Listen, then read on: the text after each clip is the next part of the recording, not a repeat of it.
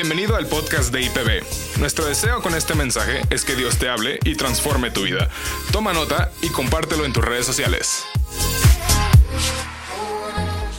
¿Se acuerdan que el domingo pasado Pamela, mi sobrina, predicó sobre una parábola de un papá y dos hijos? ¿Cuántos se acuerdan? Ok, casi todos se acuerdan que habló de la, palabra, la parábola del hijo pródigo, el hijo perdido y mencionó a un papá y dos hijos. Yo voy a hablar de otra parábola que también tiene un papá y dos hijos. ¿De acuerdo? ¿Están listos? Dos hermanos.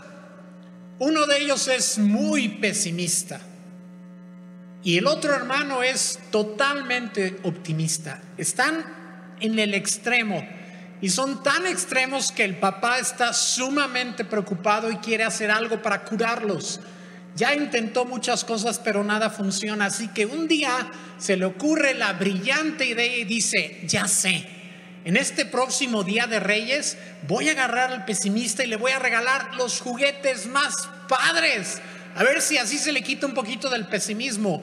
Y voy a agarrar al optimista y le voy a regalar una bola de estiércol. Para ver si con eso le bajo un poquito el ánimo optimista, ¿sí? Total que llega el día de Reyes y los hermanos están abriendo sus regalos, o bueno, más bien el pesimista está viendo sus regalos y está eh, y el optimista corre de un lado a otro. Nada más pasa y va corriendo de un lado a otro. Entonces el pesimista, de repente el optimista se detiene y dice, hermanito, veo que te trajeron muchos regalos. A ver, platícame qué te trajeron. Y bueno, ya el hermano dice, no, pues me trajeron una bicicleta.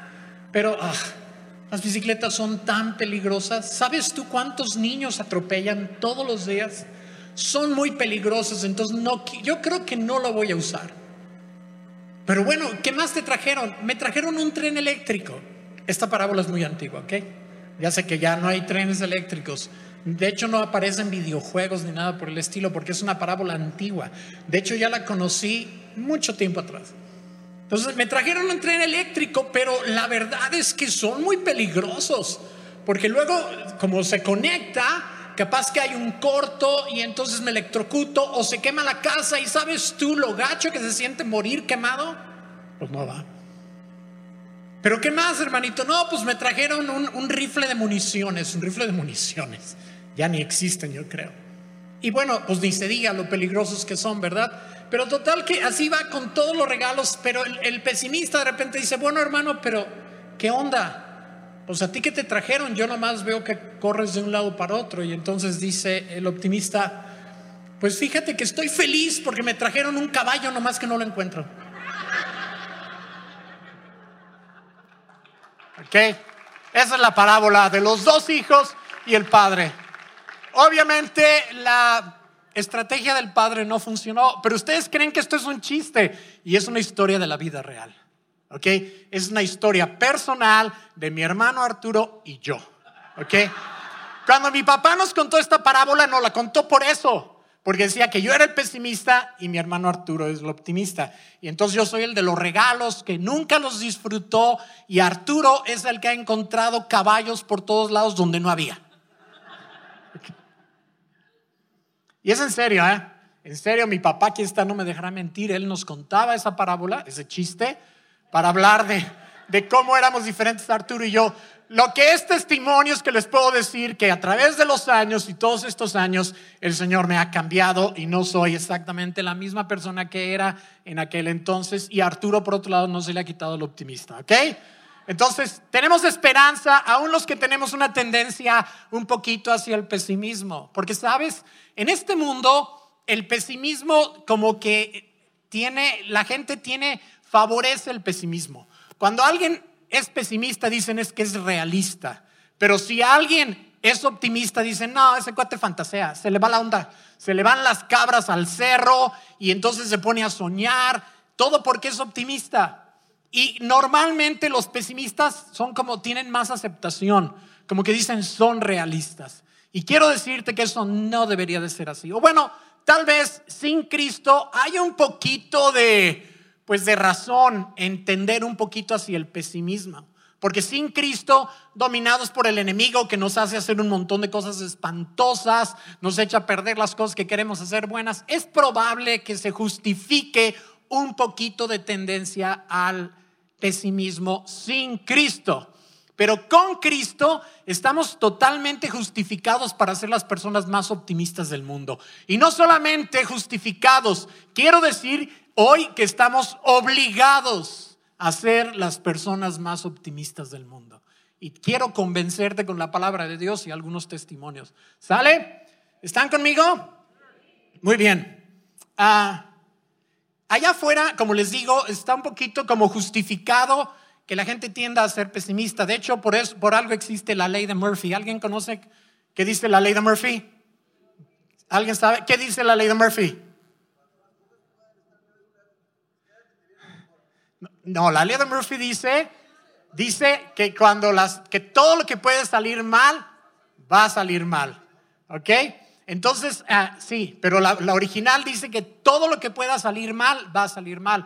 Entonces, mucha gente vive bajo la ley de Murphy, creyendo que todo lo que pueda salir mal, va a salir mal.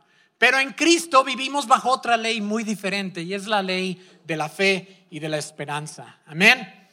Solo en Cristo se justifica ser optimistas, pero no nada más está justificado serlo, sino creo que estamos obligados a hacerlo.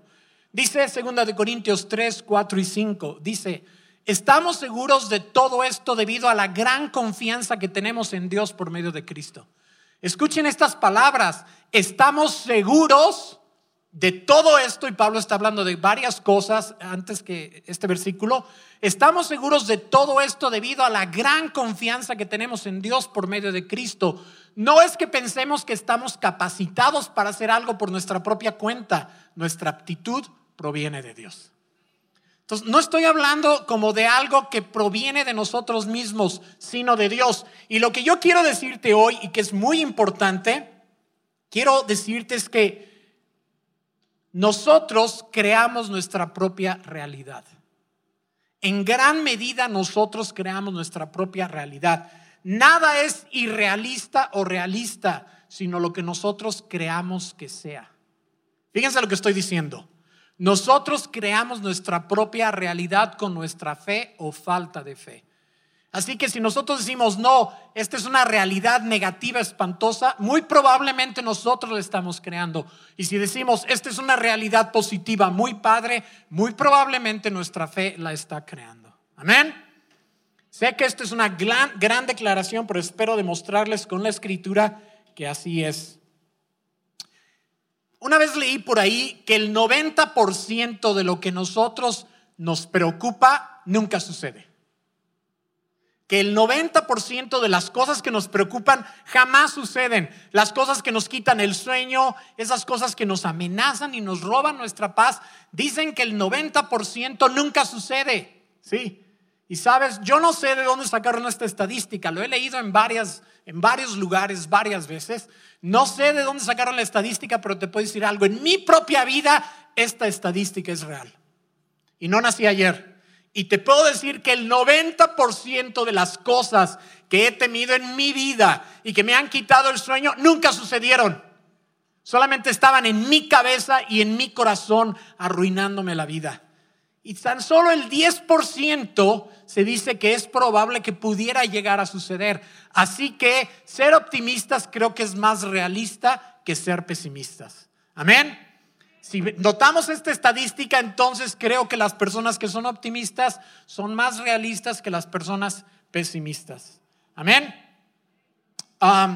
les voy a dar un, par de ejemplos de la vida real. Dos personas, dos mujeres, son de la vida real. Les voy a poner el nombre de Lupita y María, ¿ok?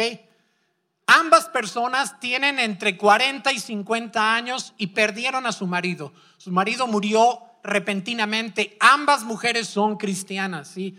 Pero Lupita se puso un manto de tragedia.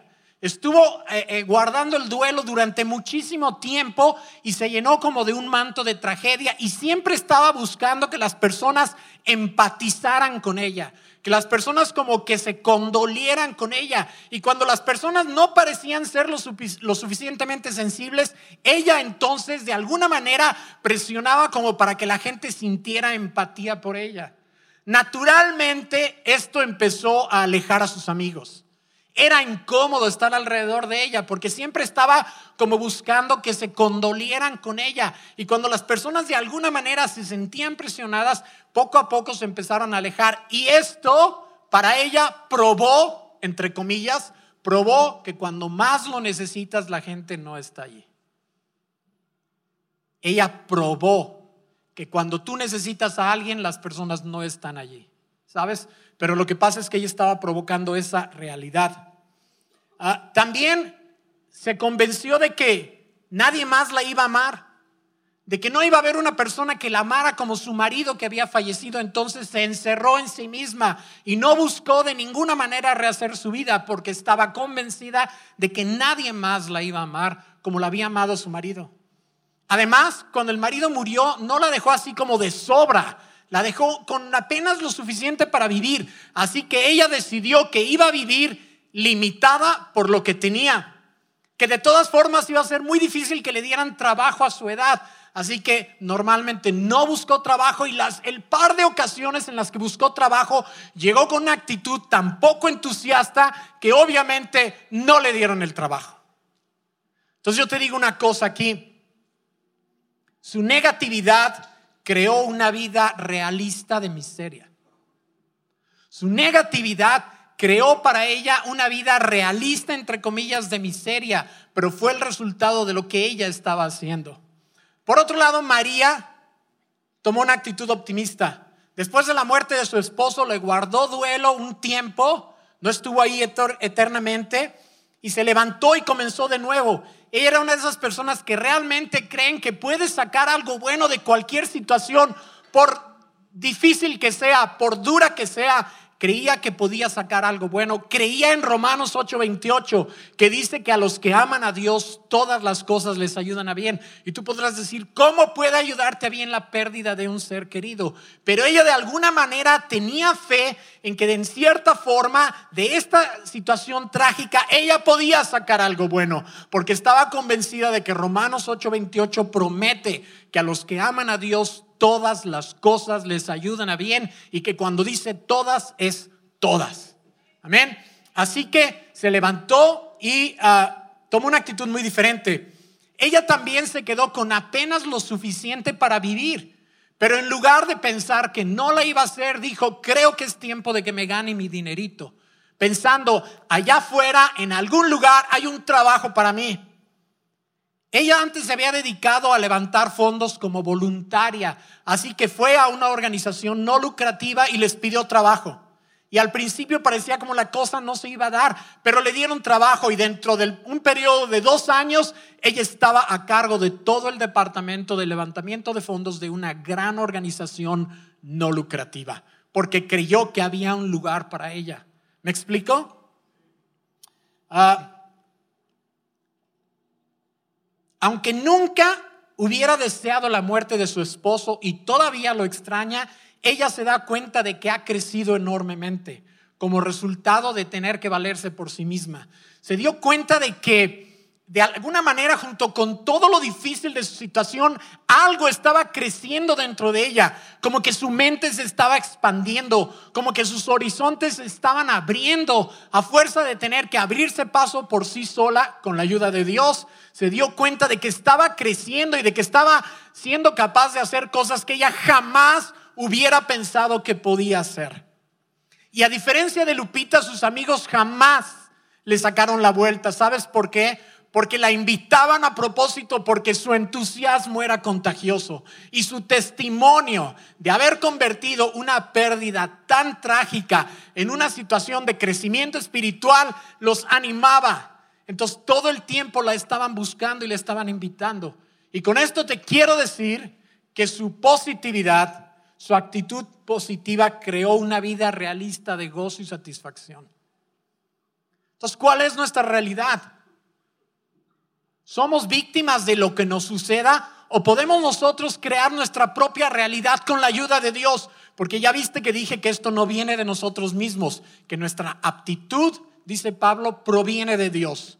Entonces, nosotros podemos crear nuestra propia realidad. Nosotros podemos crear nuestra propia atmósfera que respiramos. Podemos crear para nosotros una realidad positiva conforme a nuestra fe y nuestra confianza en Dios. O podemos crear una realidad negativa conforme a los pensamientos negativos que dejamos que entren en nuestro corazón y que nos vayan dominando hasta que pronto estamos con una actitud fatalista y totalmente pesimista. Y en esta forma empezamos a crear las condiciones de lo que tememos.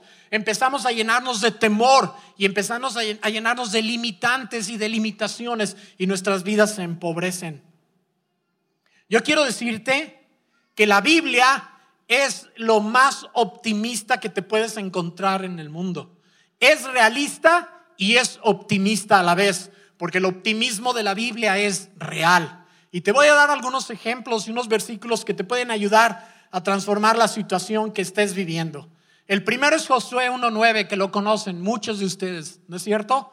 Josué 1.9 dice, mi mandato es, sé fuerte y valiente, no tengas miedo ni te desanimes, porque el Señor tu Dios está contigo donde quiera que vayas. Y esto no se escribió nada más para Josué, se escribió para ti y para mí está en la escritura como una promesa para ti, para mí, y seguramente en algún momento dado el Espíritu Santo la ha aplicado a tu vida. Y es un mandato, es un mandato, dice, sé fuerte y valiente, no tengas miedo ni te desanimes, porque el Señor tu Dios está contigo donde quiera que vayas. No es nada más como una fantasía, dice, porque Dios está contigo donde quiera que vayas. Por eso, sé fuerte y valiente y no te desanimes, porque Dios ha prometido estar contigo todo el tiempo, a donde quiera que vayas. No dice nada más en algunos lugares, ¿lo puedes ver?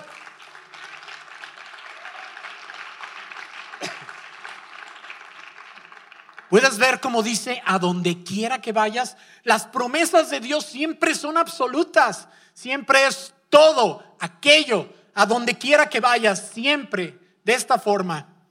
Te voy a dar otra buenísima, que ya la conoces, Juan 16, 33. Les he dicho todo lo anterior para que en mí tengan paz. Ya dijimos que no son nuestras propias fuerzas, ¿verdad? En mí tengan paz. Aquí en el mundo tendrán muchas pruebas y tristezas, pero anímense, porque yo he vencido al mundo. Anímense, porque yo he vencido al mundo. Si hay alguien realista es Jesús. Jesús no es como que dice, no, no te va a pasar nada. Dice, vas a pasar por muchas pruebas y vas a pasar por muchas tristezas, pero ten ánimo. Yo he vencido al mundo y si yo lo vencí, tú también, porque yo estoy en ti, tú estás en mí. Esa es la razón yo estoy en ti, tú estás en mí. Si yo vencí al mundo, tú también lo vas a vencer. Es una promesa y tenemos que hacerla nuestra. Amén. ¿Quieren otra cita? Segunda de Corintios 1.10. Estas citas están en nueva traducción viviente.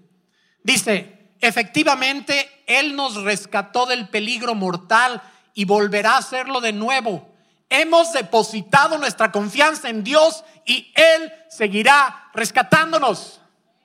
No sé si tú has leído Segunda de Corintios, pero Segunda de Corintios es una carta abrumadora. La primera vez que la lees como que te, o sea, sales como apachurrado.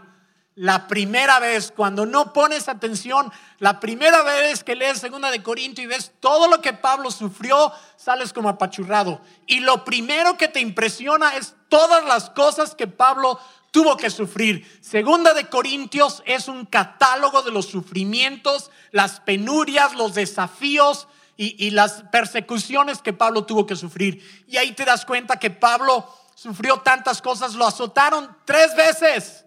39 azotes cada una de las tres veces, ¿sí? Lo azotaron por todos lados, naufragó tres veces. Yo creo que Pablo es la persona que más ha naufragado en la vida. Estoy seguro de que Pablo es la persona que más, no creo que alguien haya naufragado más de tres veces. Pablo es la persona que más naufragó. Pablo iba a la playa y se mantenía lejos de los barcos, ¿no es cierto? Si Pablo se subía a un crucero, naufragaba. Si se subía a una lancha, naufragaba. Si se subía a una canoa, naufragaba. Todo el tiempo. Pero en lugar de tener una actitud como pesimista, porque si hay alguien que podía tenerla, era él. No solamente naufragó tres veces, lo apedrearon hasta dejarlo como muerto. Lo persiguieron, lo, encarcelaron tantas veces que ya ni sabemos cuántas veces estuvo en la cárcel por su fe, por predicar el Evangelio, ¿sabes? Él tendría que ser la persona más pesimista del mundo. Y sin embargo, lo que más sorprende en Segunda de Corintios es su fe y su optimismo. Mira lo que dice con lo que te acabo de decir. Por si no conocías este trasfondo, vamos a volver a leer eh, Segunda de Corintios 1.10. Dice, efectivamente, Él nos rescató del peligro mortal. Dice, y volverá a hacerlo de nuevo. Hemos depositado nuestra confianza en Dios y Él seguirá rescatándonos.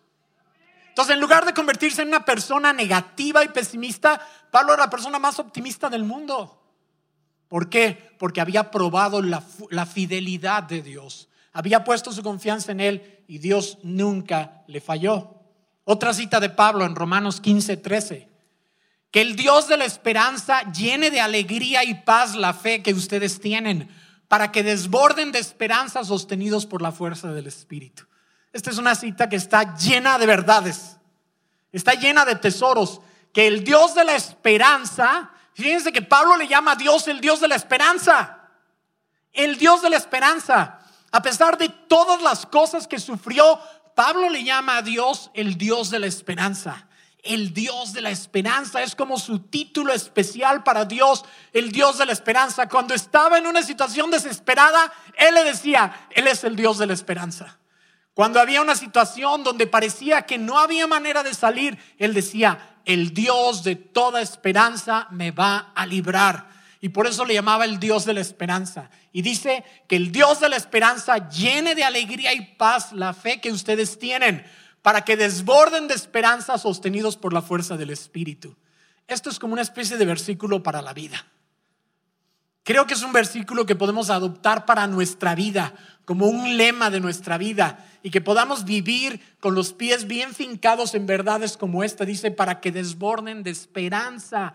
No nada más dice para que tengan esperanza, dice para que desborden de esperanza. A las nueve de la mañana, que, que fueron los bautizos que estuvieron increíbles, como siempre, impresionante, muy emotivos, muy impactantes. Teníamos la alberquita aquí llena.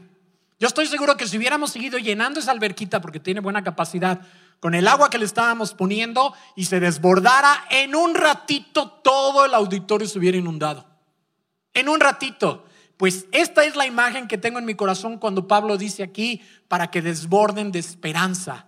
No solamente esperanza para nosotros, sino una esperanza que se desborda de nosotros y que contagia a los demás, como el caso de María, que sus amigos le invitaban a cualquier reunión que hubiera, con el tal de animarse y de ver su testimonio y de llenarse de fe y de entusiasmo.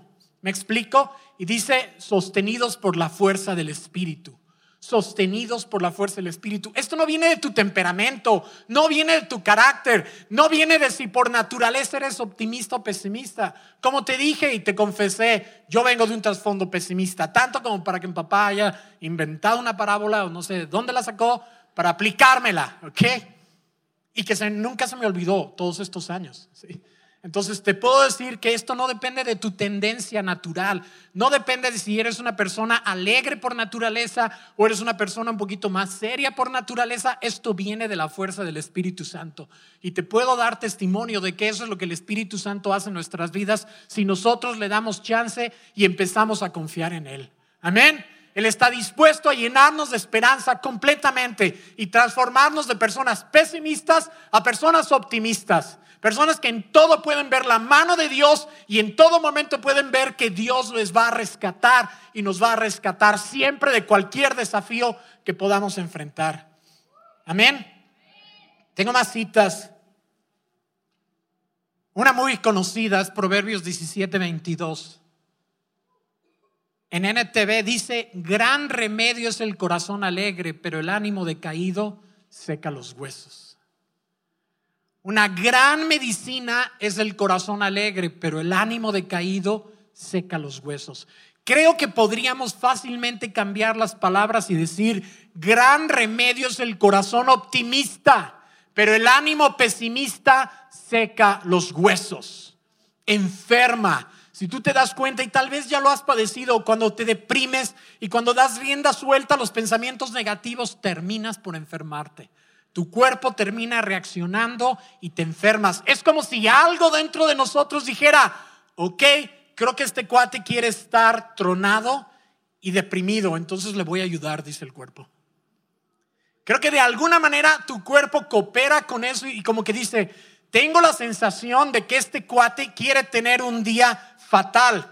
Tengo la sensación de que quiere estar derrotado y quiere estar ahí decaído y quiere estar con un ánimo pesimista. Le voy a ayudar. Le voy a ayudar para que se sienta más mal. ya sabes, y se convierte en un círculo vicioso. Porque si te sentías mal, si te sentías triste o, deprimido y luego te empiezas a sentir mal físicamente, pues eso lo alimenta y eso hace que te sientas más deprimido, lo cual hace que te sientas más mal y ahí en una espiral para abajo, para abajo, para abajo, hasta que al rato terminas en el hospital, literalmente. ¿O no? Díganme sí o no. ¿Cuántos de ustedes han tenido experiencias de este tipo negativas? ¿Se dan cuenta? Es muy común, desgraciadamente. Entonces, dice, pero el ánimo decaído saca los huesos. En la traducción en lenguaje actual dice, no hay mejor medicina que tener pensamientos alegres. Cuando se pierde el ánimo, todo el cuerpo se enferma. Entonces, si hay algo que necesitamos cuidar con todas las ganas del mundo es nuestro ánimo. Necesitamos cuidar el corazón, como dice Proverbios, sobre toda cosa guardada, guarda tu corazón, porque de él mana la vida. Si tú dejas que tu corazón se apague, entonces ¿de dónde vas a sacar vida? Si el Espíritu Santo está en tu corazón. Pero cuando tú te levantas y dices, no, voy a salir adelante y tomas la palabra de Dios y la haces como el lema de tu vida y la declaras, aunque tal vez no te sientas en ese momento como muy identificado con lo que estás diciendo, entonces como que tu corazón dice, ah, quiere estar fuerte y con ánimo, le voy a ayudar. Le voy a ayudar. Voy a, le voy a dar bienestar, voy a hacer, de alguna manera, no sé, Dios nos fabricó de esta forma que nuestro cuerpo y nuestra mente y nuestro espíritu y todo lo que tenemos se retroalimenta para bien o para mal. Y entonces siento que cuando nosotros decimos, no, no voy a dejar que esta espiral me hunda, voy a detenerme y voy a decir, no, yo tengo promesas, promesas, Dios me ama, soy su hijo, soy su hija, Dios me ama. Y entonces algo en tu interior, aún tu cuerpo dice, creo que quiere estar bien, entonces vamos echándole las ganas y vamos ayudándole a que se sienta bien. Amén. Lo creo con todo mi corazón, no nada más lo creo, lo he vivido. Entonces, Romanos 8:28, que apenas mencioné, quiero volver a leerlo en esta versión, la palabra de Dios para todos, dice, sabemos que Dios obra en toda situación para el bien de los que lo aman, los que han sido llamados por Dios de acuerdo a su propósito. Fíjense, sabemos que Dios obra en qué? En toda situación.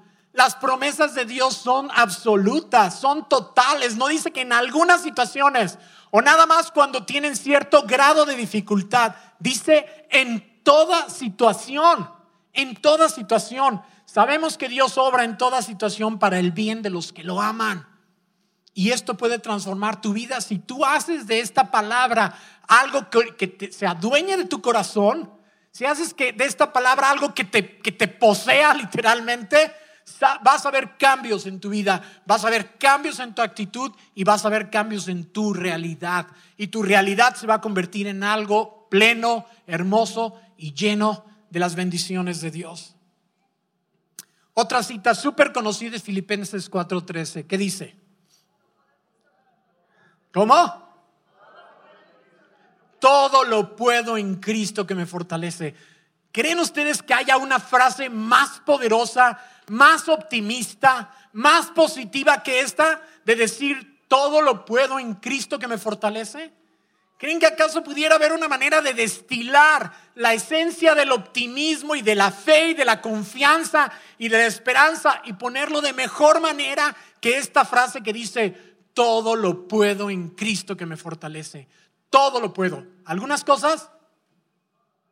Todo. ¿Se dan cuenta cómo cada promesa que he mencionado es absoluta? Dice todo. Aún la de Josué dice, donde quiera que vayas, en todos los lugares donde estés, voy a estar contigo. Amén. Veamos un poquito el contexto de Filipenses 4:13 para que vean que Pablo dijo estas palabras no cuando estaba súper acá. Pablo dijo estas palabras y vemos el contexto cuando estaba en una situación un poquito de escasez. Dice Filipenses 4, 12 y 13, sé vivir en la pobreza y sé vivir en la abundancia. En todo lugar y en todas las circunstancias he aprendido el secreto de hacer frente tanto a la hartura, la llenura, como al hambre, tanto a la abundancia como a la necesidad. Todo lo puedo en Cristo que me fortalece. Todo lo puedo en Cristo que me fortalece. Cuando Pablo dijo estas palabras, estaba padeciendo escasez. Y dijo estas palabras porque, como decía mi mujer hace rato, entre los servicios, me dijo, es que si todo está bien, no necesitas optimismo. Pues claro, si las cosas no andan tan bien es cuando necesitas ser optimista. Porque cuando todo está tranquilo, dice aquí, está bien, pues digo, simplemente vives lo que estás viviendo. ¿Me explico? Pero dice aquí, todo lo puedo en Cristo que me fortalece. Y quiero como que hacerle una especie de disección a este versículo. Lo voy a poner en NTV. Son cuatro frases. Dice, sé vivir con casi nada o con todo lo necesario. He aprendido el secreto de vivir feliz en cualquier situación. Yo inserté la palabra feliz. No está en el original, pero creo que está implícita. ¿Están de acuerdo conmigo? Porque no nomás se trata de he aprendido el secreto de vivir en cualquier situación, sino de vivir feliz. He aprendido el secreto de vivir feliz en cualquier situación, sea con el estómago lleno o vacío, con mucho o con poco. Todo lo puedo en Cristo que me fortalece. De donde podemos deducir que las circunstancias de lo que estemos enfrentando no son lo importante. Lo importante no es lo que estamos enfrentando, sino cómo lo estamos enfrentando. ¿Te das cuenta? Porque muchas cosas que enfrentamos otras personas también las enfrentan y algunas lo hacen con mejor actitud. Entonces, lo importante no es qué estamos enfrentando, sino cómo lo estamos enfrentando. Y vemos aquí que el secreto de una vida feliz es poder enfrentar toda situación con confianza en Dios. No importa si la situación es fácil o difícil, que podamos aprender a vivir felices cualquiera que sea nuestra situación. Todo lo puedo en Cristo que me fortalece. Estas palabras de estómago lleno o vacío tienen, es algo que he estado viviendo en este tiempo. Dios ha permitido que en los últimos meses padezca de algunas situaciones difíciles de salud en mi estómago. ¿Sí? Y de repente ha habido días en que si como cualquier cosita de más, no la puedo retener. Y claro, ya me están haciendo estudios y todo lo demás y estoy súper tranquilo. Pero Dios está utilizando esto literalmente porque en un momento dado dije, en este tiempo lleno o vacío, con mucho o con poco, todo lo puedo en Cristo que me fortalece. En este tiempo en el que estoy enfrentando problemas de salud, es cuando estoy aprendiendo el secreto de una vida feliz y de una vida con contentamiento. Y ese secreto es confiar en Jesús, pase lo que pase.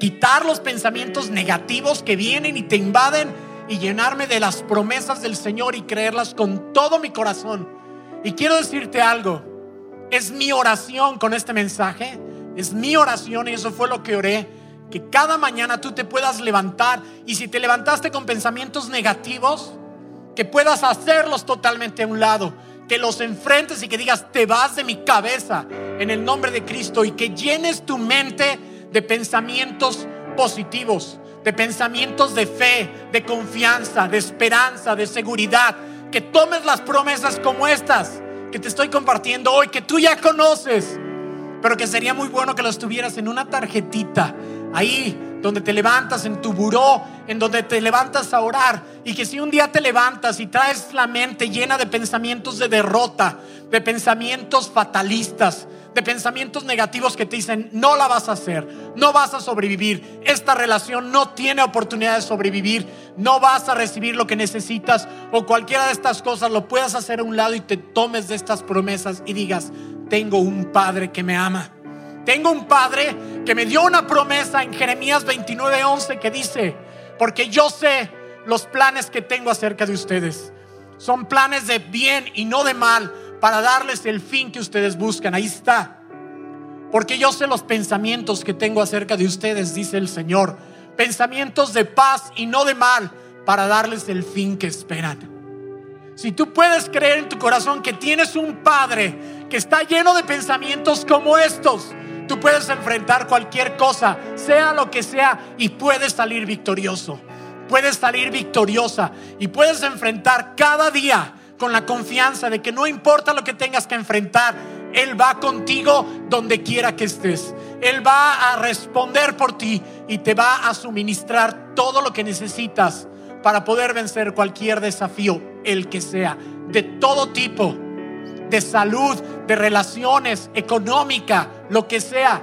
El Señor tiene el poder, pero lo que más le interesa es cambiar tu corazón, cambiar tu mente y a través de las pruebas y tribulaciones convertirte y forjarte en una persona optimista y en una persona llena de fe, llena de confianza y llena de esperanza. Las pruebas en tu vida quiero que sepas que tienen el único propósito de forjar en ti carácter, un carácter positivo, un carácter lleno de fe, un carácter de confianza. Y si un día fallas y no es un buen día, no importa. Está bien, levántate, no te quedes ahí tirado. Y si pasas un día que no es como el mejor día de tu vida, tú di, pero mañana vuelvo a la lucha. Mañana lo voy a enfrentar.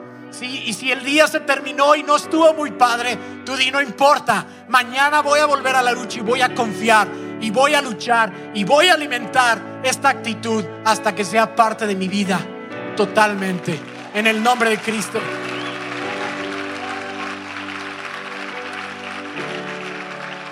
Así que quiero animarte hoy a levantarte por la mañana. Levántate y ve delante del Señor. No salgas de tu casa sin pasar un tiempo delante del Señor. Y ahí delante del Señor sustituye cualquier pensamiento negativo con un pensamiento de confianza. Toma las promesas del Señor en tus manos y decláralas y di, soy un hijo de Dios y Dios tiene planes buenos para mí hoy. Y Dios quiere darme hoy un día lleno de bendición.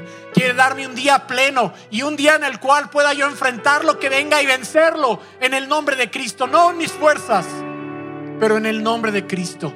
Y cada mañana si tú haces eso, poco a poco vas a ver cómo tu actitud cambia.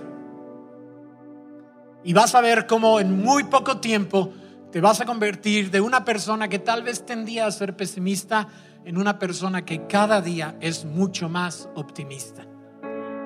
Amén. Vamos a ponernos de pie, por favor.